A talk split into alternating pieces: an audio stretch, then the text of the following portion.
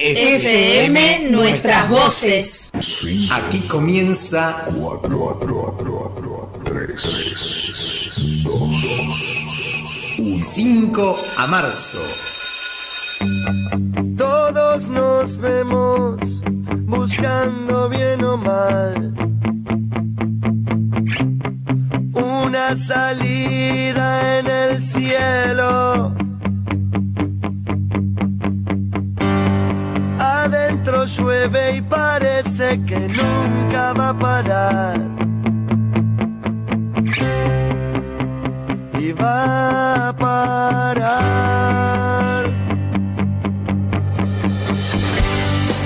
Una sonrisa se ve reflejada en un papel. Y se te empañan los ojos. Esas caras diciendo que todo va a estar bien.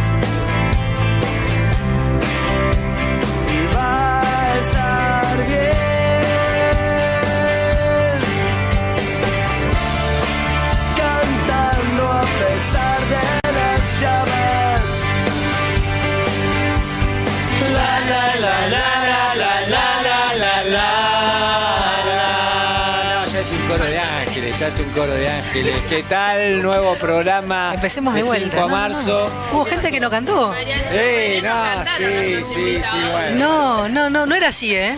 Bueno, bueno, bueno, bueno. Pero tampoco le podamos exigir mucho. Viste, vinieron, les tenemos que agradecer que estén acá. Ah, ¿Vinieron gratis? Hoy vinieron gratis, 5 lo, perdonamos. ¿No, ¿No hubo calle? No, no hubo, pero. Bueno, entonces te, te perdonamos entonces, listo. Faltaba más. Bien, venimos ya al programa número como 3 millones. Programa número 8 de 5 Nos a marzo. Nuevamente, ¿cómo están? ¿Cómo estás, María? Muy bien, muy contenta con nuestros invitados. Un super programa tenemos hoy también. Flor, Elo. Aquí estamos.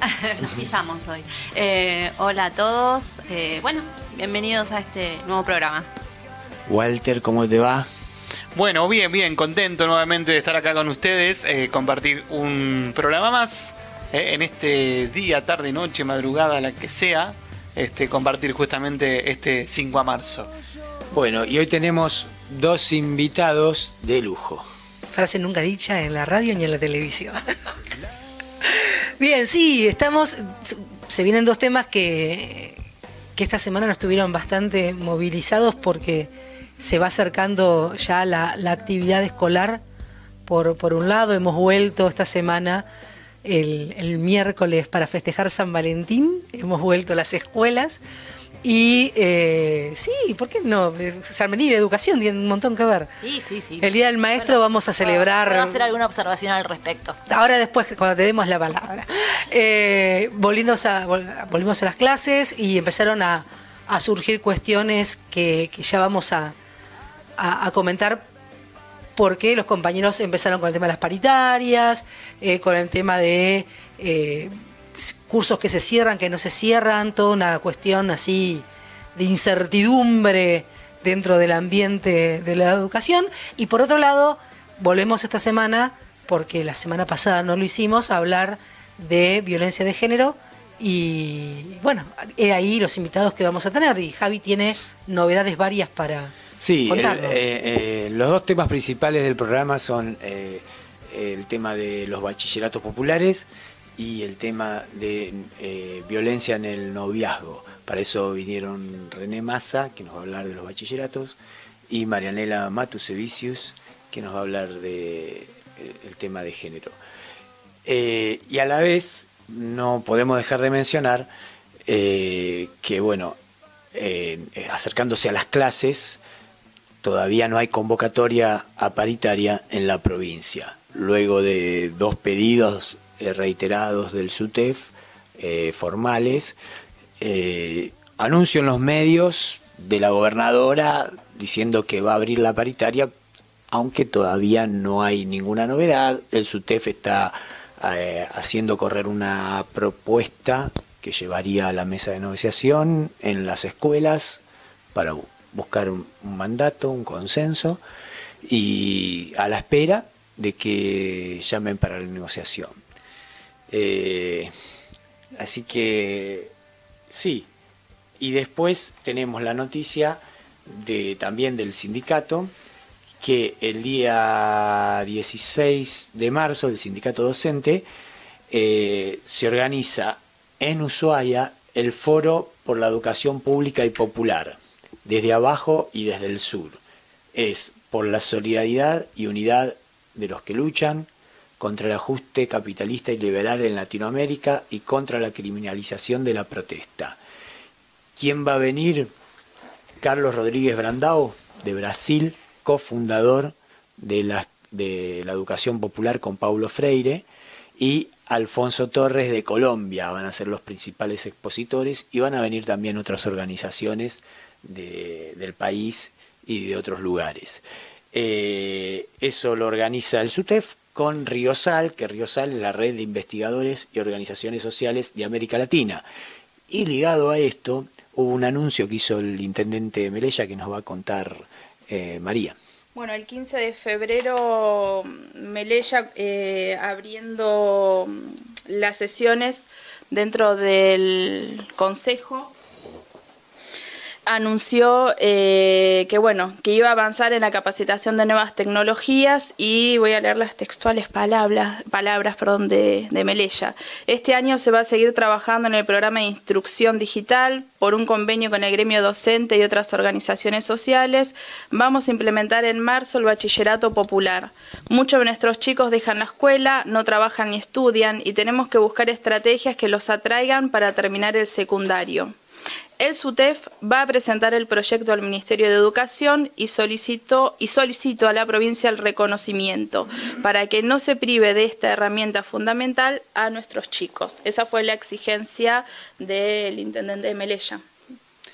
Sí, anuncio que, eh, bueno, eh, empiezan las clases y empezarían estos bachilleratos populares. Para eso está René con nosotros. ¿Cómo estás, René? Hola, Javier. Es un gusto estar en esta casa, en este espacio que es nuestra radio y que nos convoca para este, charlar de nuestros temas, ¿no es cierto? Y, dar buenas noticias dentro del marco que últimamente nuestro sector nos ha estado recibiendo este, muy buenas noticias. Esta es una muy buena, la de los bachilleratos, que finalmente se concreta eh, a partir de un proyecto que, para hacer una breve historia, eh, nos lleva a nosotros en nuestros primeros inicios en la CTA, cuando formamos parte de, este, la comisión eh, directiva de la CTA Cantierra del Fuego, en nuestras primeras reuniones en, en Buenos Aires, eh, uno de los roles que intentaban los compañeros de, la CTA autónoma era que no hiciéramos cargo de determinados temas educativos que eh, convocaba la CTA autónoma. En ese momento, lo que eh, para nosotros 2011 habrá sido, Javi, vos recordame, cuando ganamos las elecciones de CTA 2000 2013 o 2013. Bueno, cuando empezamos a ir a las primeras reuniones, había un tema. 2014. 2014.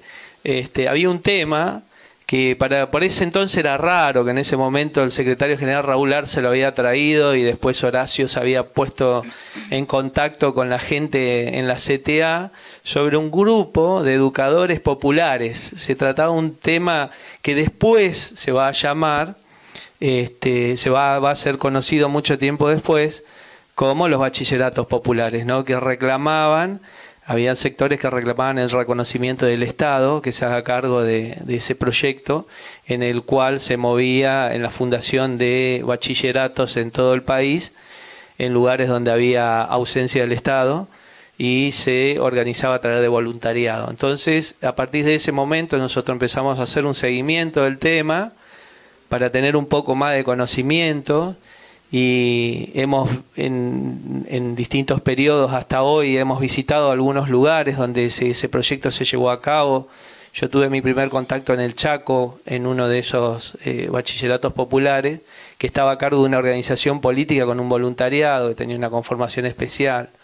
Y así nos fuimos dando cuenta de que cumplía un rol social tremendo al margen del Estado, en la ausencia del Estado, con una vocación de militancia este, muy importante y que realmente eh, proponía eh, una ideología pedagógica eh, muy interesante y muy acorde a lo que nosotros este, pensamos, impulsamos desde el sindicato, lo cual nos llevó a pensar en un proyecto más serio de poder concretar y de poder profundizar el conocimiento de eso desde el sindicato que siempre se ha estado diciendo que nosotros siempre eh, andamos detrás de las demandas este, salariales y, básicamente la gente cree que ese es nuestro, nuestro principal interés y bueno, nosotros hemos participado en todo momento, siempre el Estado tratando de representar los intereses de los compañeros y el conocimiento y la investigación dentro del aula que hay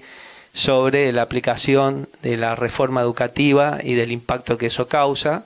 Y sobre todo eso nosotros tenemos una posición en la que hemos hecho congresos pedagógicos provinciales y a tal punto de que, bueno, decidimos en este mandato de, de, esta, de esta comisión eh, poder concretar eh, la construcción de los bachilleratos pedagógicos, eh, en el cual Horacio Catena, que es el secretario, nuestro secretario general, había tomado la determinación de que vayamos fuerte y full a full con esto, y por lo cual eh, viajamos a Buenos Aires, estuvimos en contacto con los creadores de esto, que vos lo acabas de mencionar hace poco en, tu introducción, a Roberto Lizalde de la UBA, que es el que eh, coordina Riosal acá en, Argentina, eh, con su esposa Marina, y él nos puso en contacto con los bachilleratos y esa experiencia extraordinaria que nosotros con la compañera Norma pudimos este, presenciar y y vivenciar. Este, y iniciamos inmediatamente los trámites para eh, realizar nuestra propia experiencia acá en Tierra del Fuego. Bien, y estos bachilleratos eh, vienen, vos decías, cumplen un rol importantísimo. Digamos que llegan a lugares donde el Estado no estaría llegando, o sea, llega a sectores y, a, personas que no pueden acceder a la, educación formal por así decirlo. Eh, eso, digamos, está sucediendo en toda Latinoamérica y en el país y hay eh, una, una, buena cantidad de bachilleratos en el país, ¿no? Claro, la demanda, la demanda nacional, por decirlo de alguna forma, en determinados espacios territoriales que nosotros, nosotros expresamos así, que es a donde está orientado los bachilleratos, la terminalidad de, la escuela secundaria, que es un, la titulación es un bien social que acredita determinados conocimientos que le permiten eh, seguir en el sistema carreras universitarias o terciarias y o acreditar, y acreditar para eh, algunos requisitos para eh, conseguir trabajo. Entonces, este este, esta modalidad de educación popular, a contrapelo de lo que genera el Estado, digamos, ideológica y pedagógicamente, se centra su proyecto educativo en la autonomía, que no depende del Estado, de una educación libertaria que le sirva que vaya hacia la necesidad de ese que está desescolarizado, a eh, incorporarlo no al sistema, sino al mundo del conocimiento apropiado, logrando de que el Estado reconozca a través de su certificación, pero que satisfaga sus propios intereses educativos, en el cual se pueda eh, mover en comunidad resolviendo los problemas de su propia comunidad y en la educación en ese sentido le resulta una herramienta de crecimiento personal y demás. Por eso tiene eh, unas características eh, muy funcional a la, a la demanda de la comunidad a la que está dedicada al proyecto educativo, no está en consonancia con una homogeneidad que pretende el sistema educativo nacional, que es homogeneizar la educación a nivel nacional, este, de un de un colectivo, por decirlo de alguna forma, de un alumnado que debe aspirar a un determinado objetivo de proyecto nacional, sino que este es algo mucho más simple, es un proyecto de comunidad en el territorio y la educación misma le ayuda a resolver sus propios, sus propios problemas. Desde ahí es que no solamente se, aprende conocimientos, eh, eh, por decirlo de alguna forma curriculares, sino que adquiere conocimientos autónomos, autónomos de cómo organizarse, cómo hacer una organización social, cómo transformarse en una organización social y cómo formar parte de un tejido social al cual eh, puede crear sus propios proyectos, generar su propia iniciativa laboral en cooperativa, en un o, su propio en su propia comunidad generar los espacios en el cual reclamar al Estado las condiciones dignas de vida, de, de trabajo, de estudio y todo lo que comprende este, la vida en comunidad.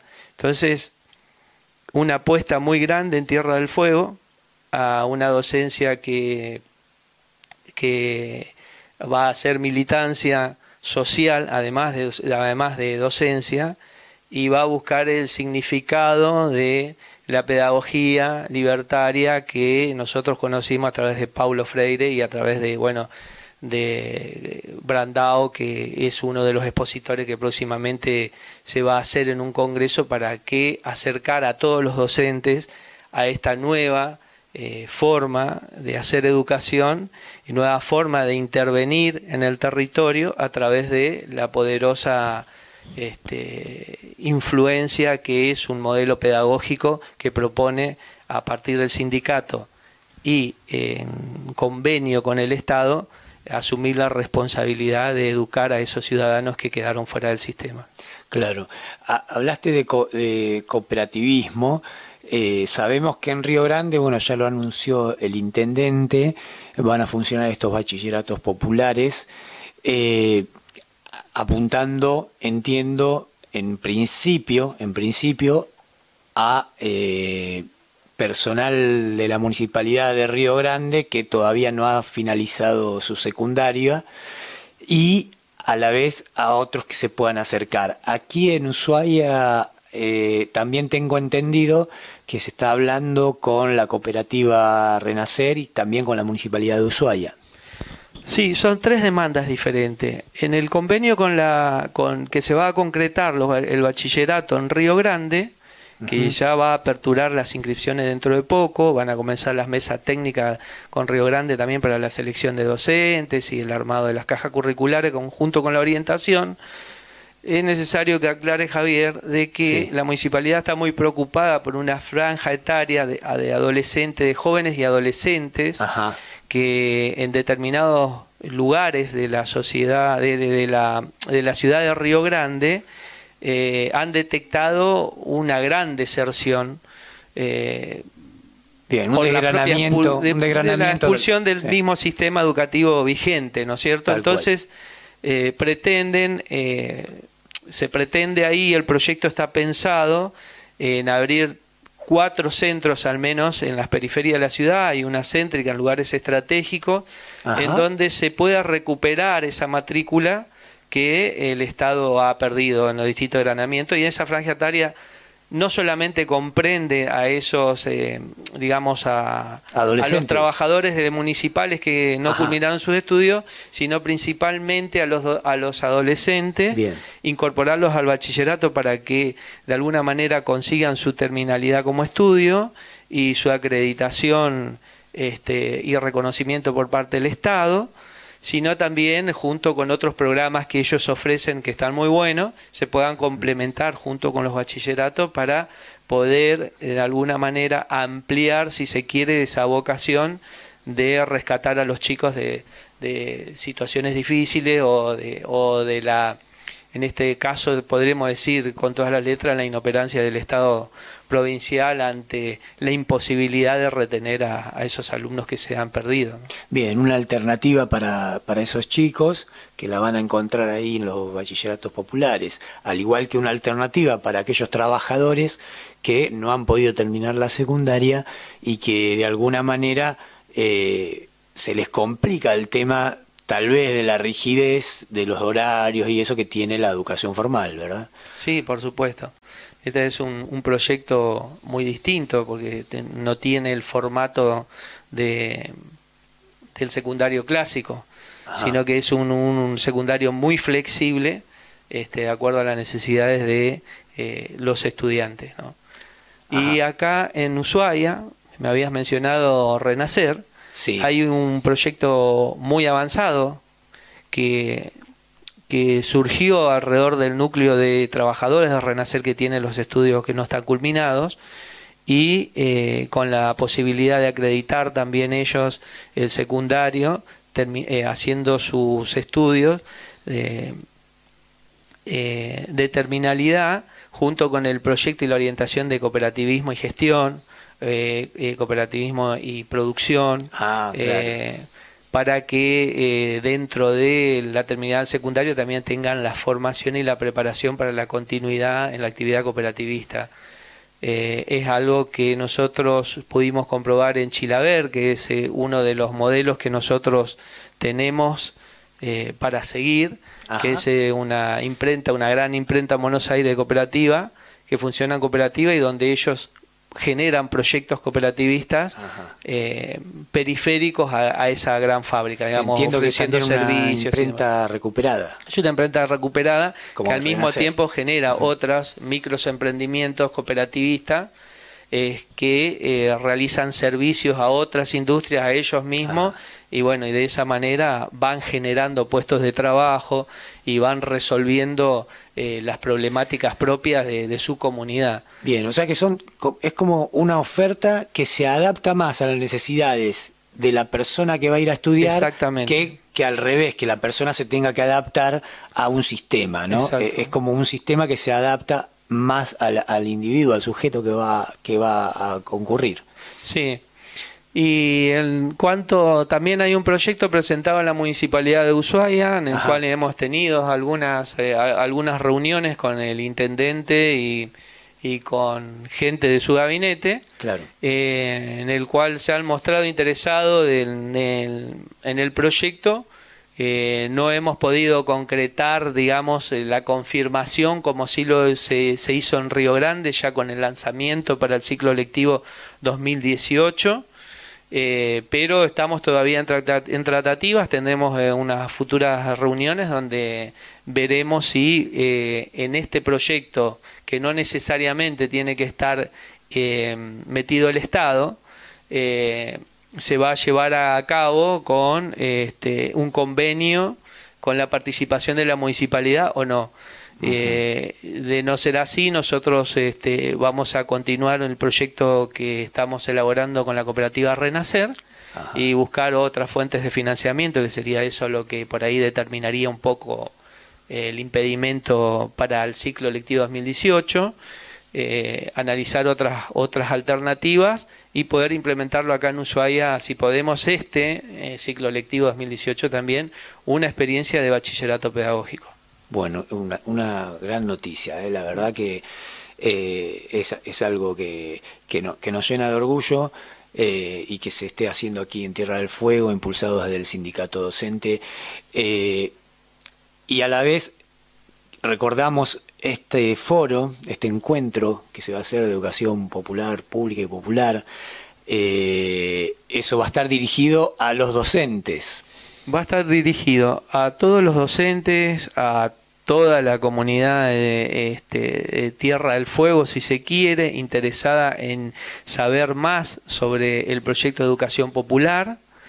Eh, está dirigida también a los funcionarios que le compete la responsabilidad también de la inversión educativa en Tierra del Fuego, este, pero más que nada eh, orientada a todos aquellos docentes que tengan, eh, digamos, como vocación también la militancia social, eh, sindical y, la simpatía por esa educación libertaria que tanto lo vemos en los libros y que en la práctica a veces es muy difícil, sabiendo que el Estado representa otros intereses. Y, bueno, nosotros siempre tratando de romper, digamos, esa lógica de, eh, de un Estado que centraliza todas las decisiones dentro de un sistema educativo, en este caso desarrollar estos nuevos proyectos donde la autonomía educativa es plena y podemos desarrollar ahí entonces con vocación todos aquellos que pensamos ideológicamente eh, y pedagógicamente una educación eh, para todos. ¿no? Bueno, un gran desafío, ¿no? No sé si le quieren preguntar algo más a René. Bueno, eh, entonces eh, quedamos, recordamos, marzo, día 16, probablemente en el IPES, ¿sí? Probablemente el espacio sea el IPES. Eh, la fecha, eh, Javier no sabría si está confirmada porque uno de nuestros expositores Está de Cuba. viaje, está en Cuba. Otros expositores tienen que venir de Perú, de México. Y bueno, en la coordinación de todo esto, dentro de la organización estamos tratando de, de- de confirmar, pero va a ser En importante. principio sería el 16, pero puede llegar a, a variar por unos días la fecha. Sí, sí, sí. Entre el 16 y el 23 sería junto con el lanzamiento este, De las- los bachilleratos. De los bachilleratos, sí.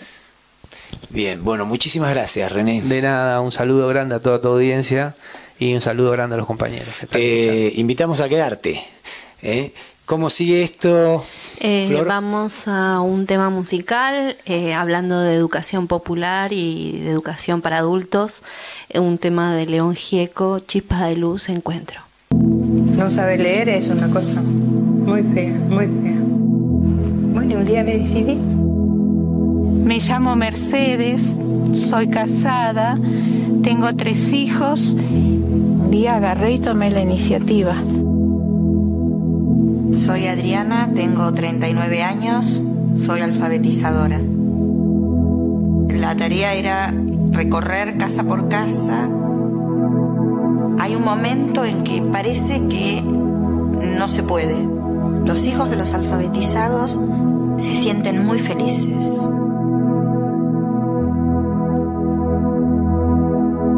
chispa de luz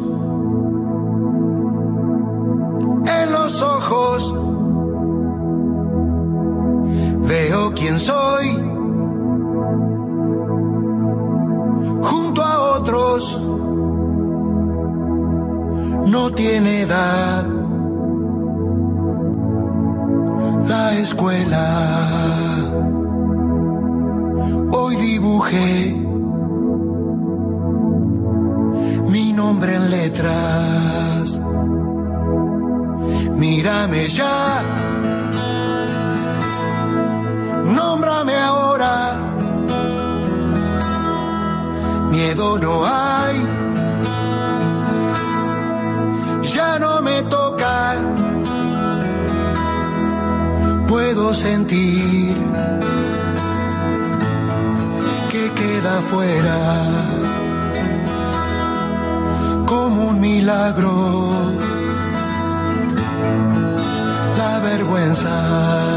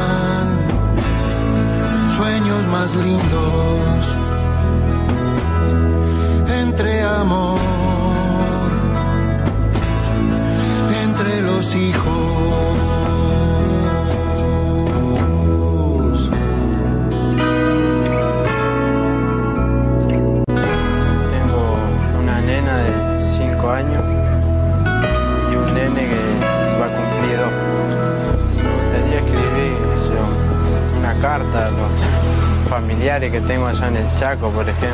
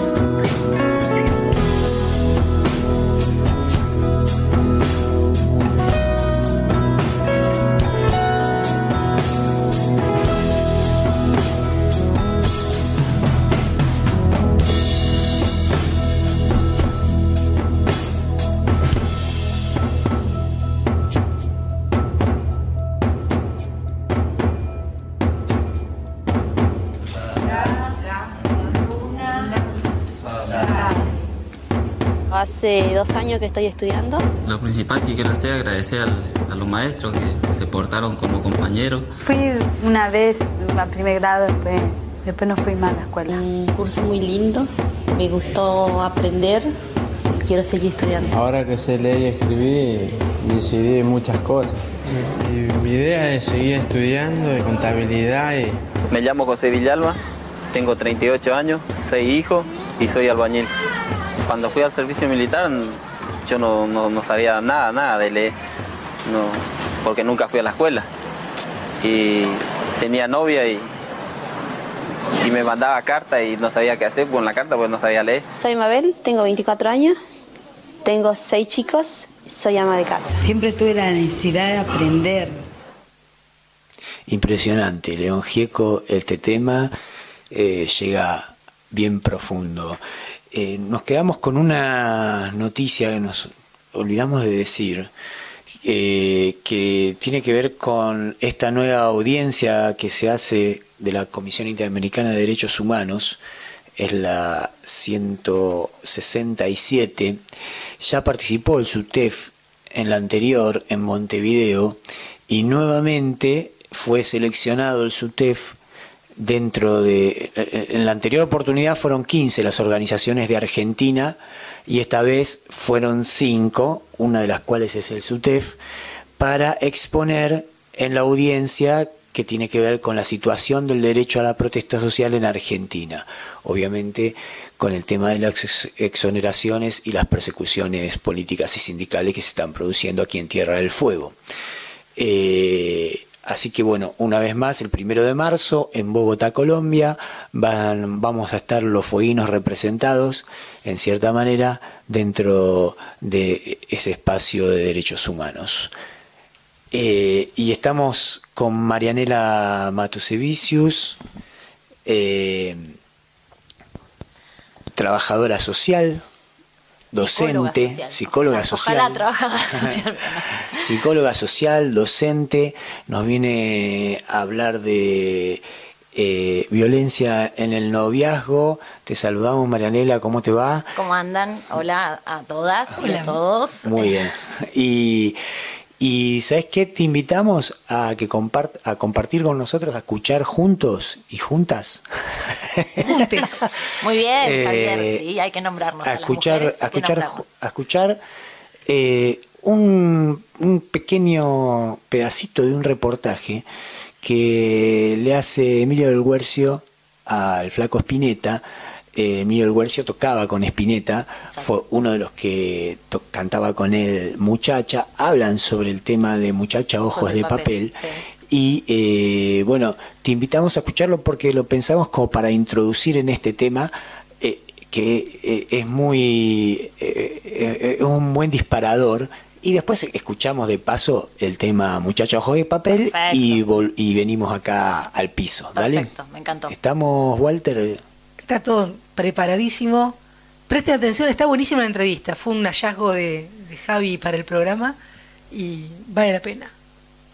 Y cuando vos, vos, vos dijiste muchacha ojos de papel, ¿qué significaba para vos papel? Porque yo tengo una idea, pero me gustaría que vos me digas cuál. Bueno, yo hice, un- eh, cuando se cumplieron 20 años de la canción, hace bastantes años ya, eh, yo hice un, un texto filosófico desmistificando las bondades del individuo que canta. El, el que canta es bravo, ¿entendés? Porque eh, de alguna manera es algo que está mm, en, en- en la sociedad humana, que es la dominación. El tipo a la mina quiere que se quede ahí y que no se mueva.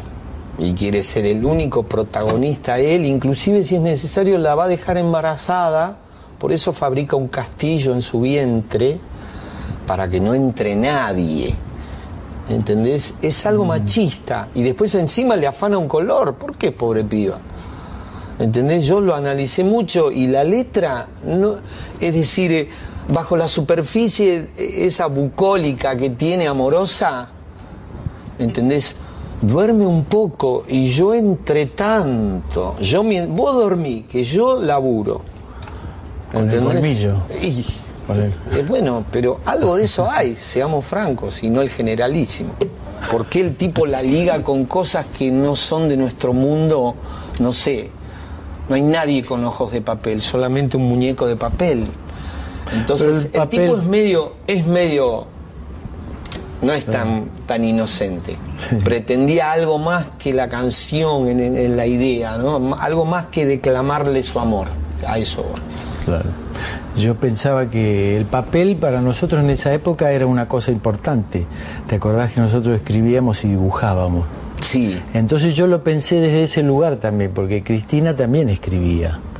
Entonces yo lo ligué. Está bueno. ¿Entendés? A que Está bueno, es, muy linda esa visión. el papel era, era todo lo que nosotros traducíamos más allá de la música, en la escritura o en la lectura. Sí, es como que eran ojos avanzados que, que se escribían y, y- y dibujaban en sí mismos y hablaban con sus dibujos. Claro. Eh, sos muy bueno de corazón. Yo no.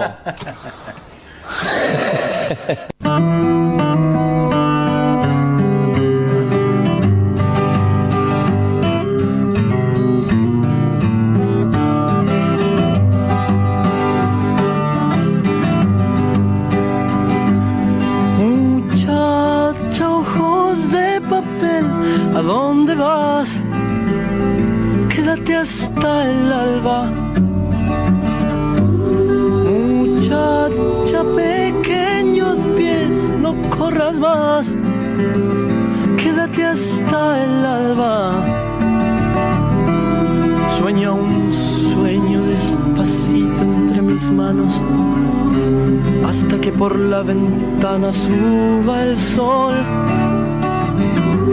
Muchacha piel de rayón, no corras más, tu tiempo es hoy. Y no hables más, muchacha, corazón de tiza, cuando todo duerma, te robaré un color.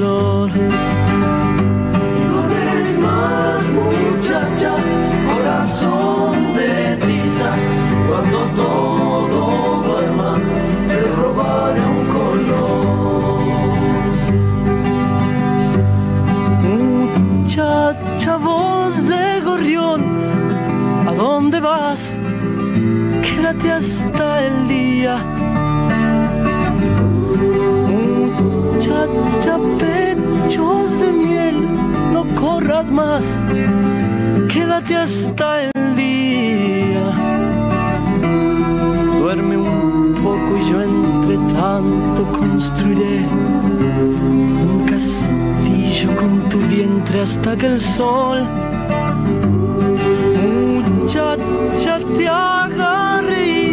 hasta llorar, hasta llorar. Y no hables más, muchacha, corazón de tiza, cuando todo duerma, te robaré un color. Y no hables más, muchacha, corazón de tiza, cuando todo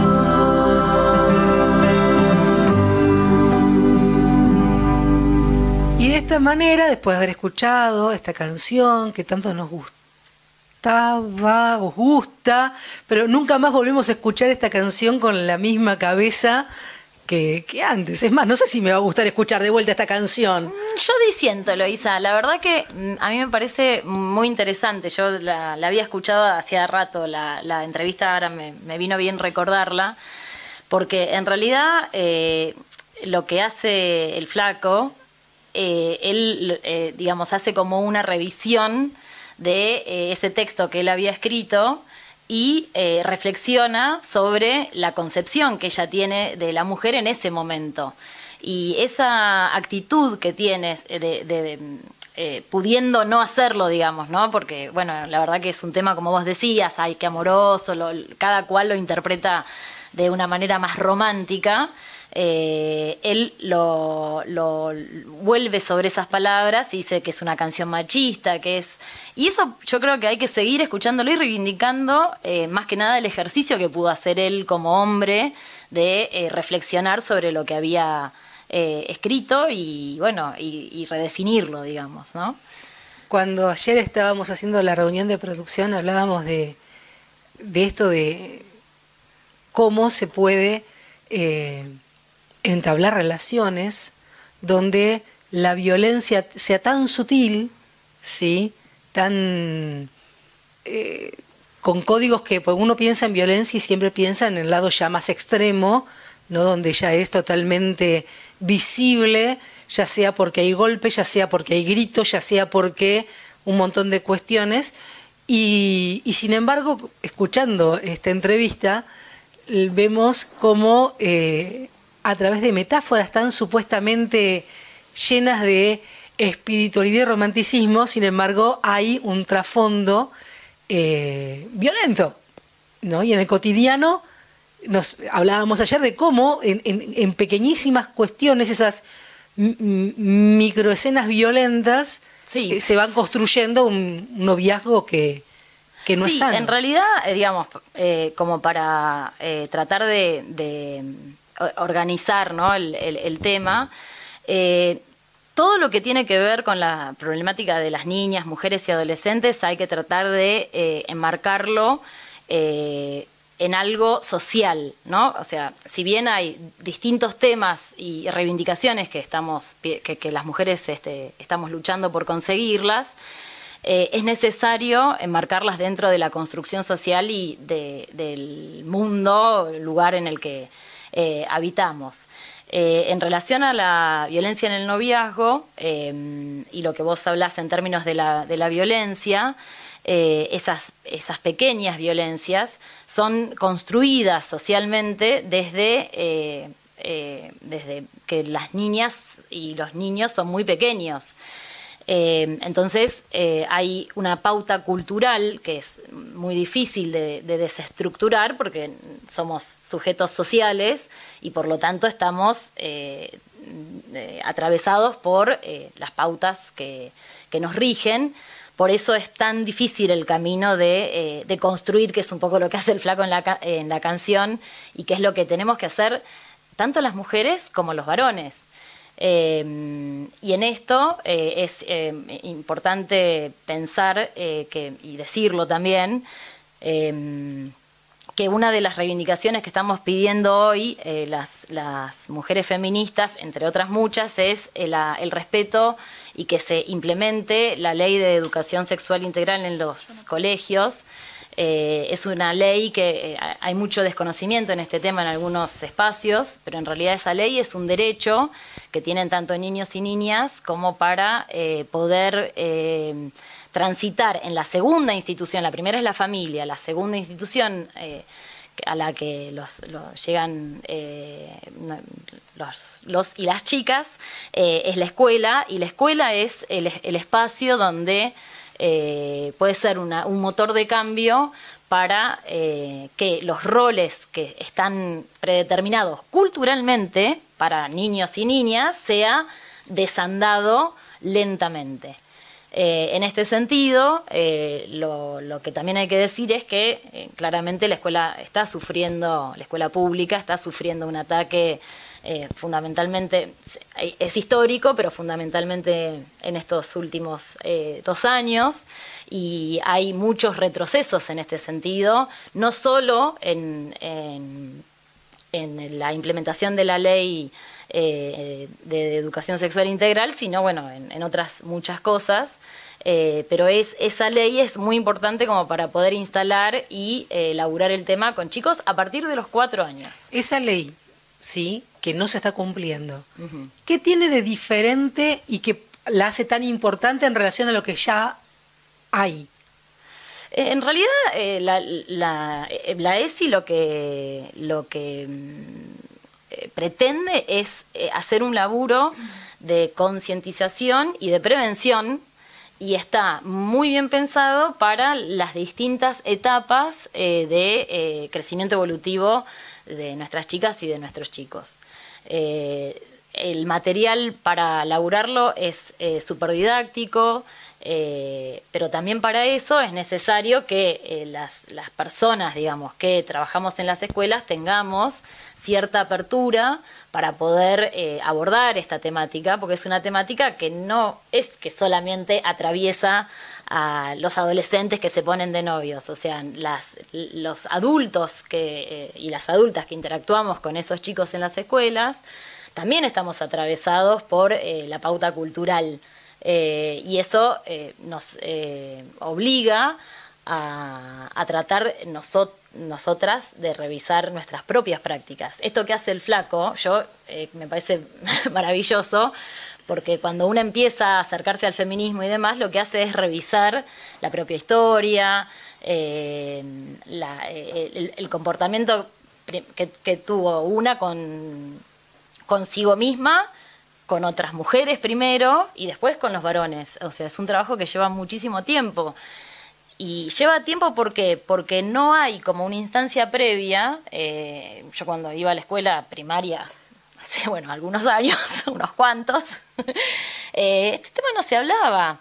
Entonces es mucho más sencillo y para los chicos y las chicas es mucho más natural cuando vos eh, lo, lo desmitificás y lo, y lo abordás con una simpleza, porque los pibes no tienen prejuicios. Entonces este, es mucho más sencillo y tendríamos el camino mucho más allanado si esto se pudiese instalar y pudiésemos este, eh, abordarlo para que ellos lo puedan después eh, multiplicar, porque siempre también se habla de esto, o sea, cuando una tiene un conocimiento, una herramienta, pudo aprender algo, la idea es trabajarlo con las compañeras, con los compañeros. Que se replique. Que se replique, que se, que se reflexione sobre eso.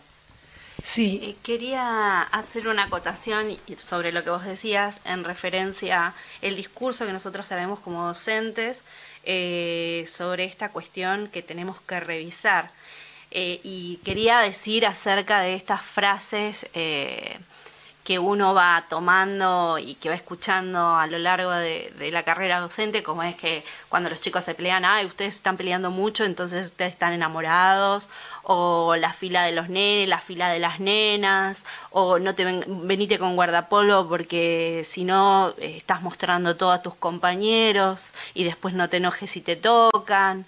Todas estas cuestiones están bien instaladas en el discurso docente y faltan estos lugares de discusión propio para deconstruir, que es una de las cosas más importantes que tenemos que hacer eh, los adultos para poder enseñar distinto. Absolutamente, absolutamente. En este sentido, eh, lo que vos decís, Flores, eh, es real.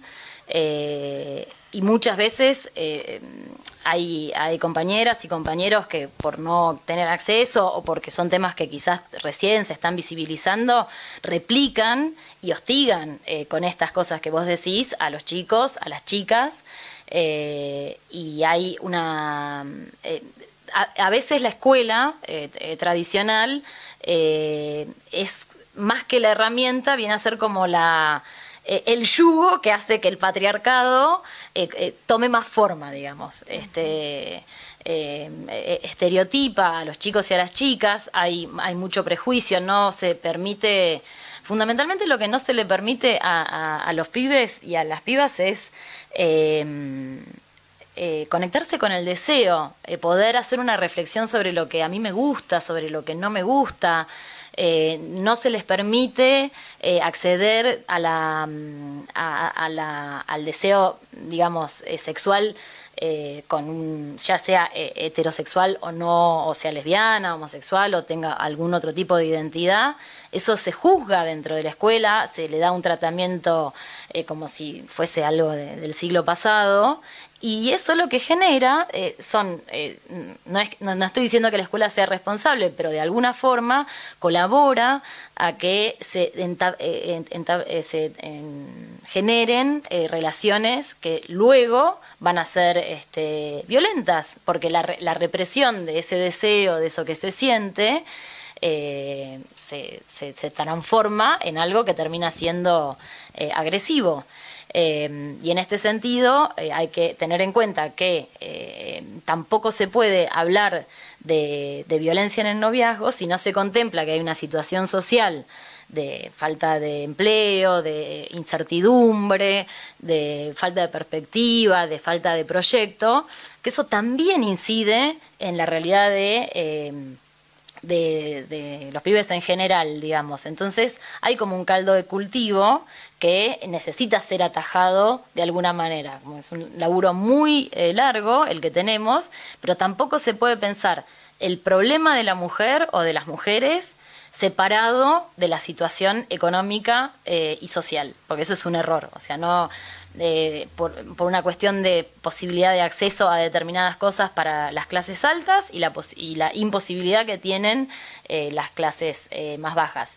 Lo de la violencia en el noviazgo quizás ahí se equipara, porque eso, eh, digamos, no, no distingue clase social, pero sí, digamos, hay una realidad en términos de la posibilidad que tiene quizás una chica que atravesó una situación de violencia en el noviazgo, pudo transmitírselo a la familia, la familia tiene los recursos para acceder a la justicia, tiene los recursos para un profesional de salud, ya sea psicólogo, psicóloga eh, y demás, no, nunca pega igual. O sea, el tema de la mujer tiene que ser siempre visto desde una perspectiva de clase, porque si no es también pifiarle al enfoque que se le da. Es, sumamente cierto lo, que planteas y también pensaba, ya seamos los docentes o los padres de esos niños, que también hay noviazgos en, en, la adultez y también hay noviazgos violentos en la adultez. El tema es que a veces nos cuesta en, el trajinar diario percatarnos de esas pequeñas violencias en la vida cotidiana. Entonces, si yo docente no me percato de que estoy viviendo una cotidianidad violenta en mi casa, y me va a costar mucho también poder abordar el tema. Mira, en eso, Eloisa, que estás diciendo, hay algo que leí en, en alguno de los los textos que trato de, bueno, de compartir con las compañeras que estamos instruyéndonos en esta, en esta novedad, que lamentablemente en mi vida llegó un poco tarde, eh, y que yo lo he discutido con algunos compañeros docentes.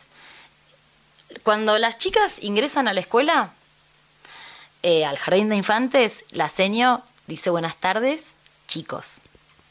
En ese momento, a las chicas se las deja de nombrar. Eh, por distintos estudios también eh, hay, hay, un dicho en psicología que dice, lo que no se nombra no existe. No Entonces, eh, esto que a veces es tedioso porque nuestro lenguaje, entonces te dicen, no, pero el todo es genérico, no, no es genérico. Y esa pavada que para muchos dicen, no, eso, es una pavada, eso es una pavada. No, yo soy mujer, yo quiero que menos. Entonces, eh, desde, desde esa pequeña eh, cosa que es el saludo cotidiano, vos ya dejaste de nombrarla a esa criatura de tres o cuatro años. Y eso es fuerte y eso y aparte es violento porque la estás ya poniendo en un rol de sumisión. Entonces... Eh, de invisibilización. no, no, no existe más, la dejas de nombrar. Perdón, estaba pensando que cuando uno ingresa a un lugar donde hay todas mujeres y hay un hombre, y uno dice, hola chicas, inmediatamente se corrige y dice, ah, y chicos. Eh, porque es, es como una ofensa decirle chica al chico. Totalmente, totalmente. ¿Por qué? Eh, y en esto también, ¿qué pasa? Que eh, cuando una quiere instalarlo, incluso nosotras mismas, nos nombramos en masculino. Eh, eh, entonces es como, bueno, un trabajo realmente arduo. Eh, como decía Flor, que vos decís, bueno, no, al, al, varón no lo podés, este, digamos, categorizar si somos... Que no se sienta ninguneado. Que no se sienta ninguneado, exactamente. Claro, porque el femenino es ningunear. Claro, exacto. Entonces, bueno, y en este sentido, bueno, vos hacías mención también a lo de a lo de San Valentín, este, que te dije bueno, yo disentía, eh, em, y un poco, bueno, tomando también la canción tan, tan bella de, de, de Spinetta, em, los, los indicadores de, de, la, de, la, de las pequeñas violencias que ya venimos nombrando entre todas y que todas las sufrimos porque eh, hay, hay, mujeres que dicen, no, a mí nadie me pegó, nadie me violó. No, no, este, las mujeres sufrimos violencia eh, cuando prendemos la televisión a la mañana y vemos la publicidad y todo eso es lo que genera que después haya como una relación totalmente asimétrica entre el varón y la mujer. Eh, el varón en esta sociedad que es capitalista y es patriarcal está en una situación de privilegio eh, y la mujer está en una eh, posición de doble presión. Y esto, digamos, los que somos militantes y los que estamos tratando de, bueno, de, transformar esta, esta realidad que, que nos que nos duele, lo que buscamos es que esas este, relaciones de dominación se vayan desanudando y que lentamente podamos hacer un trabajo de reflexión para que los chicos y las chicas eh, entiendan que eh, los vínculos no, no, tienen que tener esa carga emotiva de, de, dominación, de posesión, de celos, este, porque eso es lo que después con el tiempo puede eh, conducir a bueno a hechos ya más dramáticos que, sí hay dos cosas de lo que decís una es que terminamos naturalizando un montón de cuestiones que, de tan naturalizadas dejan de ser vistas como un problema cuando en realidad son el problema porque son un montón de pequeñas cuestiones que hacen al asunto. Y en cuanto a esto que decís de, de los celos y demás, es terrible esta cuestión de te cela porque te quiere. ¿Sí? Absolutamente. O el hecho de sentirse una querida porque la, la otra persona le está atrás, ¿sí? y en realidad no hay nada más lindo que tener la libertad absoluta y que desde la libertad se cree un, un, un vínculo saludable, un vínculo saludable, absolutamente. O eso de, bueno, te pegó porque eh, eh, cuando son chiquititos que están jugando, bueno, porque debe estar enamorado. Ya le está diciendo a la nena que eh, el, los que se pelean se aman. No, los que se pelean tienen que tratar de resolver las cosas de una manera saludable, pedir ayuda. Eh, pero no eh, dar ese mensaje a una niña o un niño que está creciendo es un error garrafal que después, eh, digamos, la, realidad nos muestra que al, haber un femicidio cada 18 horas, bueno, que eventualmente las cosas las estamos haciendo mal.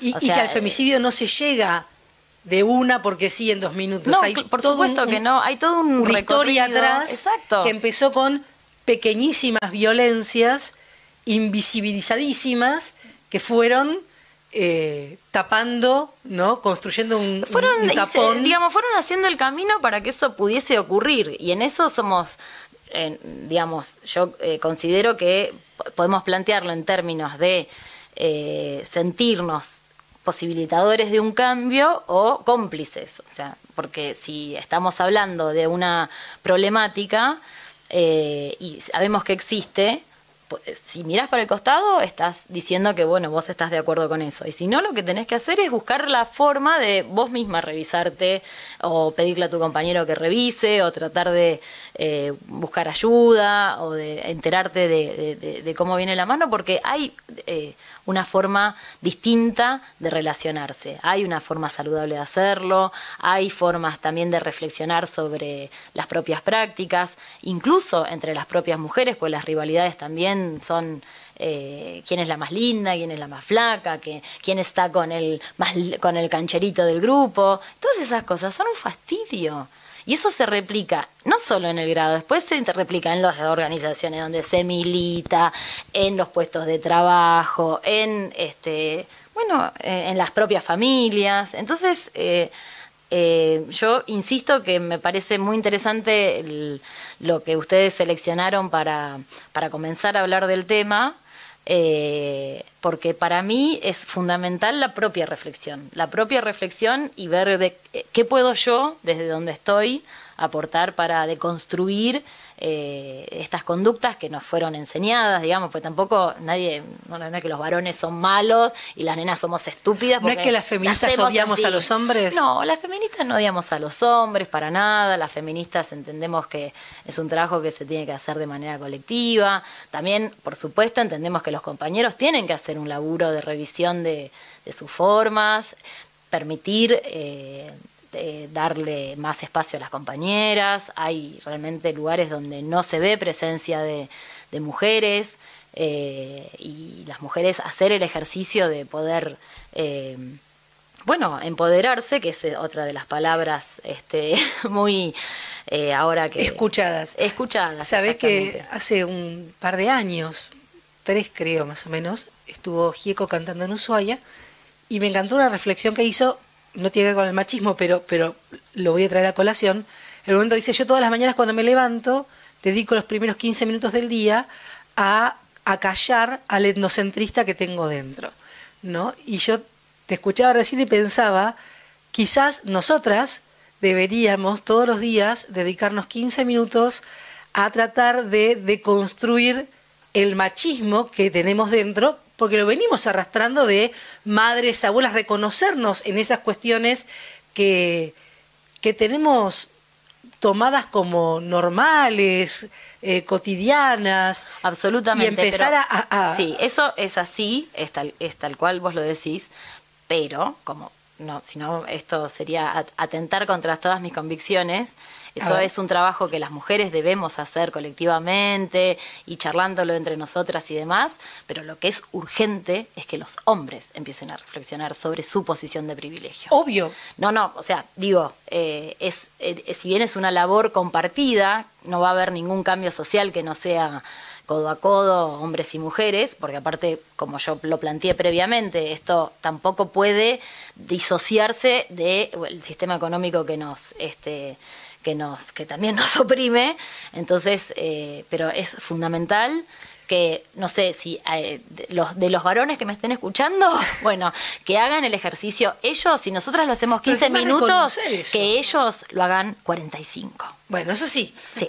Eso sí. Eso sí. Pero está bueno también una darse Claro, cuenta porque- cuál es el machismo que tenemos al Sí, lado. pero que ¿sabes qué pasa, Lo? Que si no, lo que, lo que ocurre es que al final también recae sobre Vos nosotras la de- responsabilidad de de, tener cocinar, que... lavar la ropa y además, demás. tenemos que... re- Sí, o sea, por supuesto tenemos que reflexionar, pero la realidad es que las, las que estamos en situación de presión somos las mujeres. Entonces, los varones lo que tienen que hacer es ver qué prácticas ellos tienen cotidianamente como docentes, como compañeros, como compañeros de escuela, como demás, vida. eh, de vida, eh, en las casas, en los trabajos y demás, eh, hacer una reflexión concienzuda y modificar conductas. Eso es eh, eh, digamos, si bien tiene que ser, si, si fuese a la par, eso es más necesario todavía. O sea, porque la- entre compañeras quizás nos entendemos mejor porque eh, sufrimos esa violencia. El varón lo que, lo que pasa es que tiene que renunciar a un privilegio y renunciar a un privilegio es difícil. Incluso dentro de la- las eh, propias organizaciones eh, combativas y demás, esto cuesta y cuesta mucho. Eh, no porque, ya insisto, porque haya una maldad o no, no quiero. Hay algo que está inscripto que cuesta de construirlo. Por eso yo celebro lo que hizo el flaco de, revisar ese himno que todas teníamos, este, muchacha de papel, ojos muchacha de papel. Eh, y, yo considero que eso es este, fundamental. Eso es fundamental. Eh, sí, volviendo, volviendo al tema del noviazgo, cuando una, una mujer eh, empieza a tener eh, ciertos eh, problemas violentos, tal vez no de violencia física, pero sí Indicadores. indicadores, eh, ¿qué debería hacer? ¿Qué, qué es lo que se le aconseja que- que- que esa mujer haga? Sí, per- perdón, pe- pe- primero pido disculpas un poco porque me excedo yo cuando empezamos a hablar del tema, me olvido que había un tema específico. Eh, pero Está buenísimo que surjan eh, otros. el- lo, lo- lo primero en, eh, hay que, que- que hay que tratar de instalar el primer indicador de que hay un noviazgo violento es el control y los celos.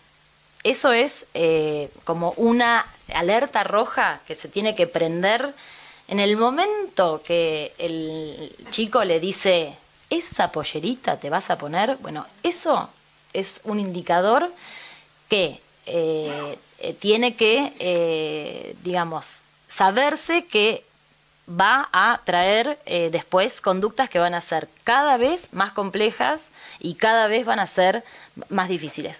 Sobre todo cuando la chica accede a cambiarse la pollera. O sea, lo que, lo que hay que hacer es, y, eh, digamos, esto, hablarlo, socializarlo, decirlo y eh, eh, instalar el tema de que no somos posesiones, o sea, que no, que un vínculo, incluso hasta es gracioso, mi esposa, ¿no? O sea, como que tiene todo un simbolismo. Eh, lo que hay que hacer es eh, eh, hablarlo y si eh, sabemos o tenemos conocimiento de que algún chico, mujer, o, bueno, el que sea, está en una situación de este, de este tipo, poner una palabra, aconsejarlo, decirle, mirá, a mí me parece que si vos tenés ganas de vestirte de esta manera, no tenés que renunciar, no, pero se va a enojar, bueno, o sea, este... Claro, porque se trabaja mucho la culpa, culpa. ahí, ¿no?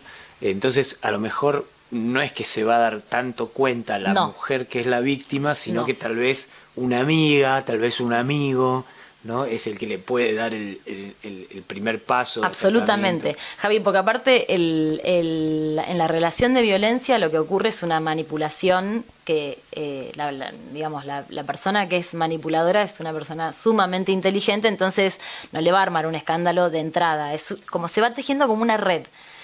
Eh, una red que aísla a esa chica o a esa mujer, eh, lo, la, la- digamos, claro, lo- la absorbe, corta vínculo con amigos y demás y con la familia. Eso sería un segundo indicador cuando le empieza a, a cortar los vínculos Te con- extraño, mi vida, quédate conmigo, porque cuando te vas con las chicas me, me siento re triste y, y- y- y me gusta estar acá con vos, en la camita nos vemos una peli, dale, que la pasamos re lindo. Es un amor de planteo y es un horror.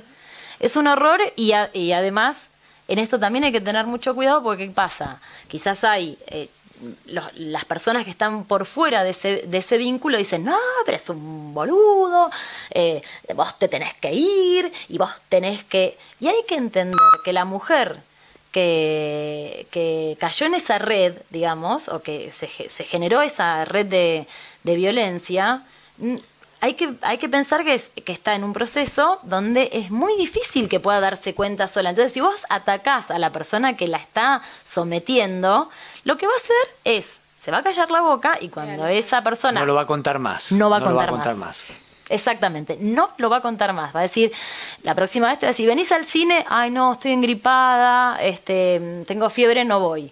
Eh, y cuando le dé una cachetada, por supuesto tampoco lo va a contar, porque la eh, lo que vos me, lo que hablábamos fuera del aire, o sea, no es que un noviazgo, un noviazgo violento, em- digamos, empezaron a salir y a los cuatro días le dio una cachetada. Todo esto que vos me, me preguntás, o sea, el indicador, eh, y que estamos hablando acá también con las chicas, se va generando todo un camino donde eh, las personas que, que no están dentro de ese vínculo tienen que funcionar como ju- jueces de esa chica, mujer o adolescente, sino como este, eh, observadores y contenedores de esa situación. Lo, menos que hay que hacer es decirle, no, sos, o sea, eh, juzgarla, decirle que lo que está haciendo está mal, que es una tonta, porque ya evidentemente hay una- un problema estructural que necesita aferrarse un vínculo que le está haciendo daño. Sabes que te escuchaba, escuchaba lo de Javi y una que es muy frecuente también es que sería como una versión distinta de la pollerita, es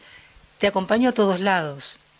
Entonces no te dejo sola, vas con tus amigos y conmigo. Entonces, las chicas me invitaron al cine, bueno, vamos.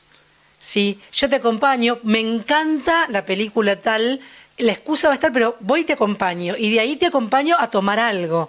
Y después te llevo hasta la escuela porque hace frío, porque hay nieve, porque hay mucho sol, Se porque hay viento. muchas veces de paternalismo, ¿no? O sea, de, De príncipe azul. Sí, no, no tanto esto de te cuido, yo te cuido. No, eh, en realidad lo hago porque para que no te pase nada. Eh, Estás y- cansada, mi amor, te llevo para que no te canses. Claro, avísame cuando llegues, avísame cuando salís. Construye el castillo, como dice el flaco. ¿no? Construye el castillo y para eso, bueno, la- lo que tenemos que hacer es eso, agarrar unos cuantos martillos y empezar esa- a romper esos martillos que tenemos adentro y que, eh, bueno, que es importante que podamos, este, bueno, desarmarlos, desarmarlos. Cuando ya se llega, digamos, al hecho violento físico, la agresión física, eh, ¿qué- cómo, ¿cómo se puede abordar ese tema desde las amigas? Eh, porque la persona, digamos, que ya llega a una agresión física, ya es como que ya viene en un proceso, ¿no? No es que Absolutamente. eh, fue, fue algo así que sucedió de la nada. Entonces es como que, como decís vos, lo va a tratar de ocultar. La primer cachetada la va a tratar de ocultar. Por supuesto. Absolutamente. Mira, ahí, eh, Javi, yo tengo que hacer una distinción entre lo que es, eh, si hablamos de mm, menores de edad o de personas adultas. Eh, como sé que, bueno, nosotras acá somos la mayoría docentes, sí, un agente eh, del Estado, un docente, toma conocimiento de que tiene una alumna que está en una, en una relación violenta o esa chica le cuenta, bueno, mi novio me pegó y demás, esa maestra, ese maestro, profesor, profesora, tiene la obligación de intervenir. La obligación, no es que, ah, no, bueno, me lo contó, me fijo, bueno, quizás se deja, no, tiene la obligación de intervenir, porque es una criatura que está en riesgo. O sea, eso lo digo también porque después, en el caso de que llegue a la- al, al final menos que menos queremos, si le llega a pasar algo a esa chica, ese docente que no intervino es cómplice de lo que le pasó a esa niña o adolescente. Está- necesaria. Por supuesto. Está establecido. Esto está así como ley. En la ley 26485 de protección integral hacia las mujeres habla claramente de, eh, ya sea, eh, lo mismo ocurre para un médico si llega una chica golpeada al hospital y es menor de edad. Tiene la obligación de hacer la denuncia, siempre tomando los recaudos necesarios, eh, dando parte a las instituciones de la escuela, a la- al, al personal jerárquico de la escuela y demás, pero no es que lo puede dejar pasar, tiene la obligación de hacerlo. ¿Puede uno hacerlo como docente, eh, hacer esa denuncia de manera anónima? eh, digamos, yo recomiendo que se, que se trabaje siempre eh, de manera eh, colectiva. Mm, eh, si en la escuela, por ejemplo, puede pasar que la escuela no quiere intervenir, diga, no, yo en este lío no me meto, sí, puede ir y eh, denunciarlo. Y no, eh, no, podés hacer la denuncia vos con nombre y apellido, porque, o sea, si es un chico, supongamos, de 15 años, bueno, no, no, no hay riesgo, por eso quería hacer la distinción entre lo que es menores de edad y ya mujeres mayores de edad, porque ahí, mm, digamos, la intervención es distinta. En nuestro caso, tenemos la obligación de intervenir.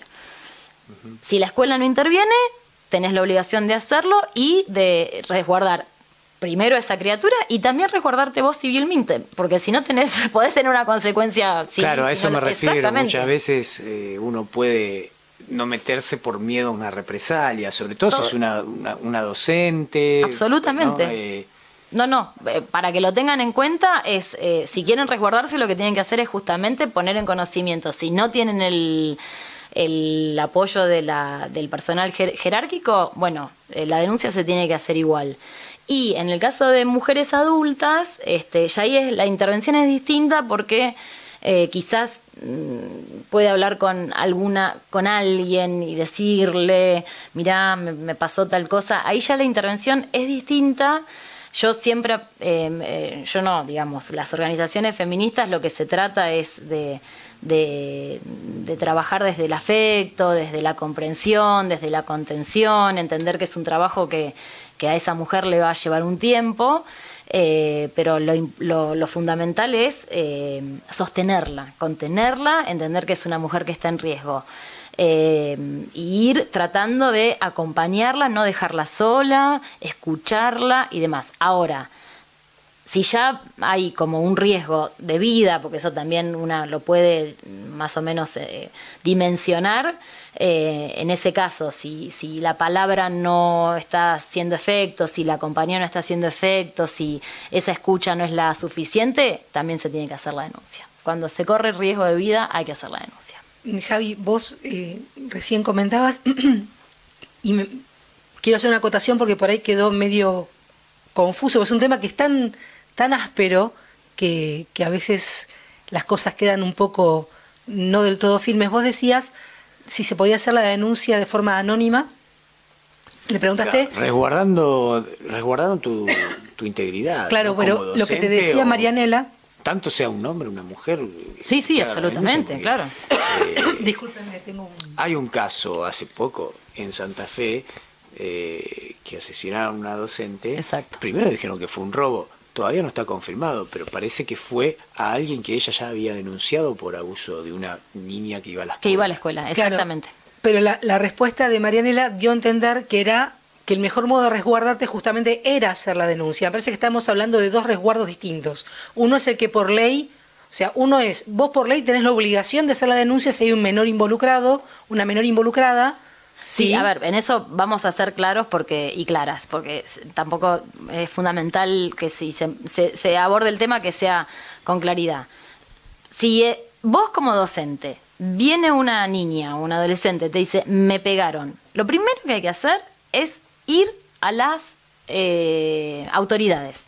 O sea, el canal jerárquico hay que seguirlo. No es que a vos una chica viene y te dice me pegaron y vos corres a la comisaría. No por la gravedad del, del planteo, se recurre al personal jerárquico de la institución que tiene que, si no sabe, bueno, tiene que instruirse, pero en general sabe que debe, cómo debe proceder. En ese caso, si no pasa nada frente a la institución y demás, varía un poco el tema si, si es el novio, si es el padre, porque bueno, eh, no todo es lo mismo, digamos, pero si es concretamente eh, el niño y demás, eh, eso tiene que ser atendido de alguna forma. Yo insisto, los protocolos que se, que se realizan desde las agrupaciones feministas y demás hablan siempre del trabajo colectivo, no individual, justamente por lo que acaba de plantear Javier. Si vos querés eh, de manera individual eh, tratar de, frenar a los violentos y es muy probable, lamentablemente, que eh, si no tenés al- algún tipo de resguardo detrás, por eso yo digo el- la institución, que sea la escuela la que se haga cargo de eso. Y si no, buscar ayuda en, otra, eh, en otro espacio. Lo que no puede pasar es que no se haga nada. Eso es lo que no puede pasar. Pero al- desde la institución, si no, es, si no, es, si no son las autoridades, ir a- al personal de gabinete, alguien que lo ataje. Bien, ahora sí sé que pues, había quedado claro, de- pero viste cuando decías... Eh, quisiera agregar una cosita.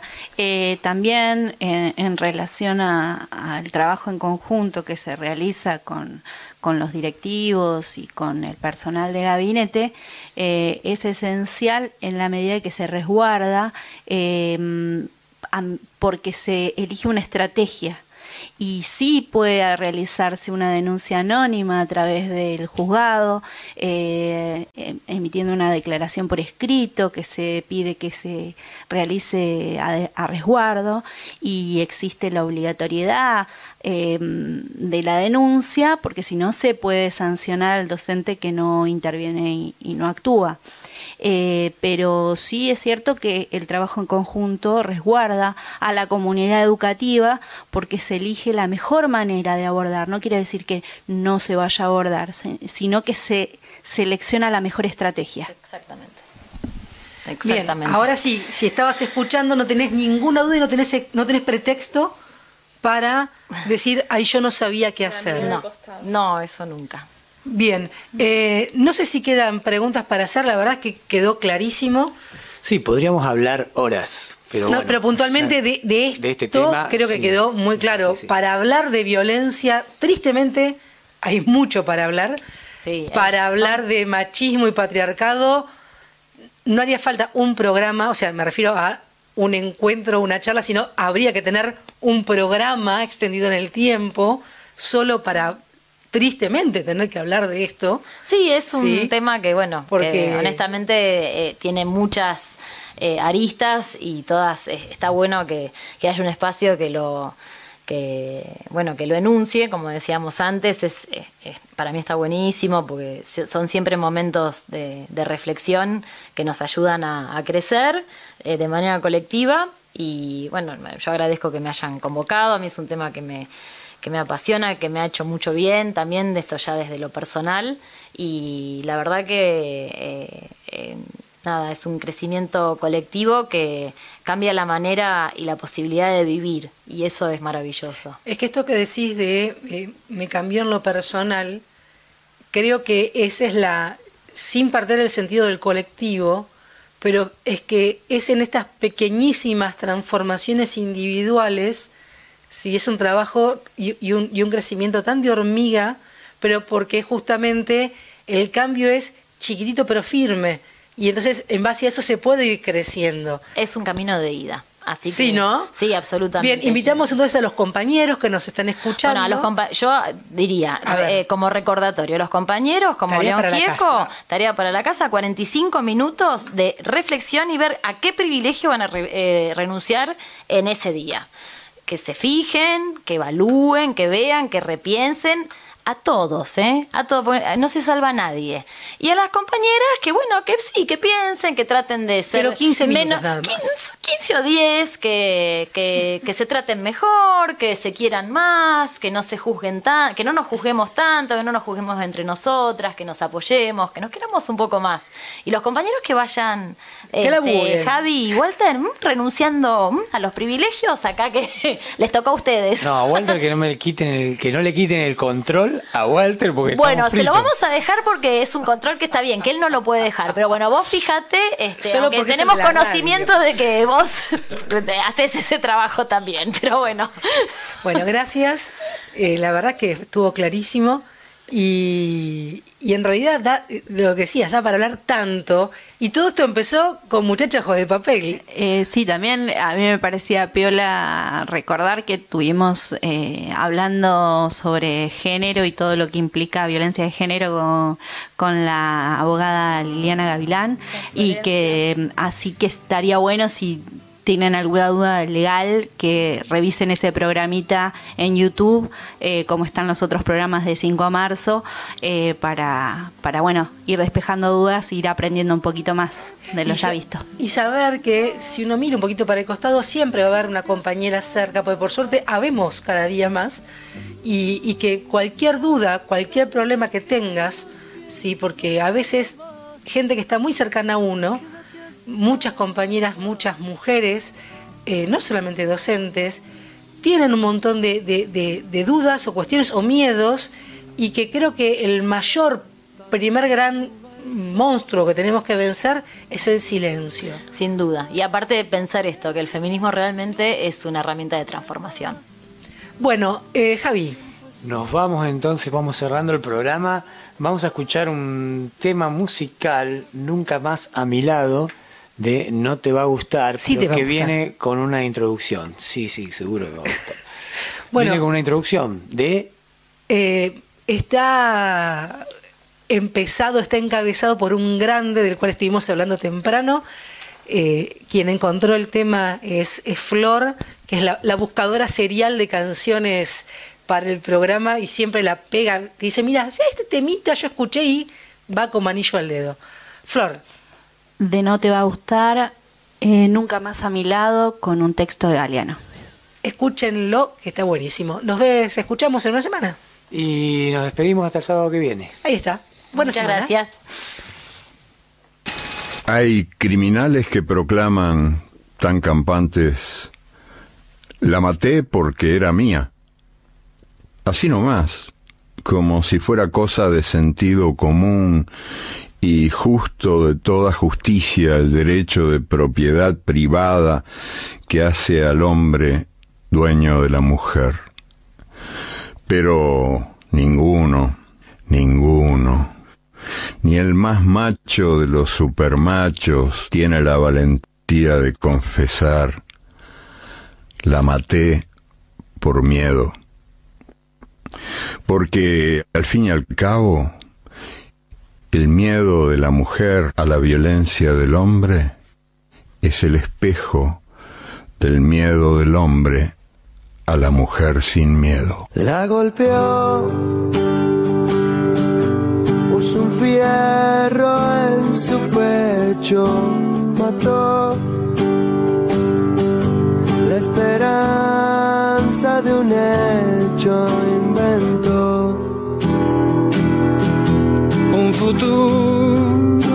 deshecho.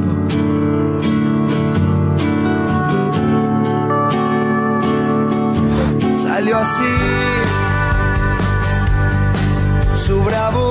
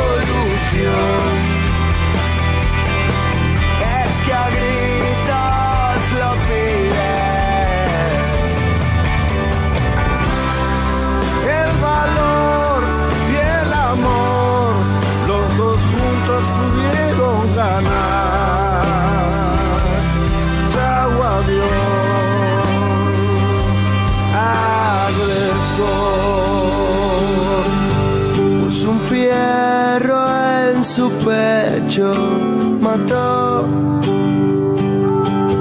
la esperanza de un hecho, inventó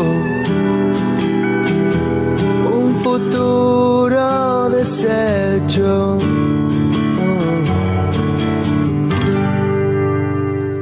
FM Nuestras Voces.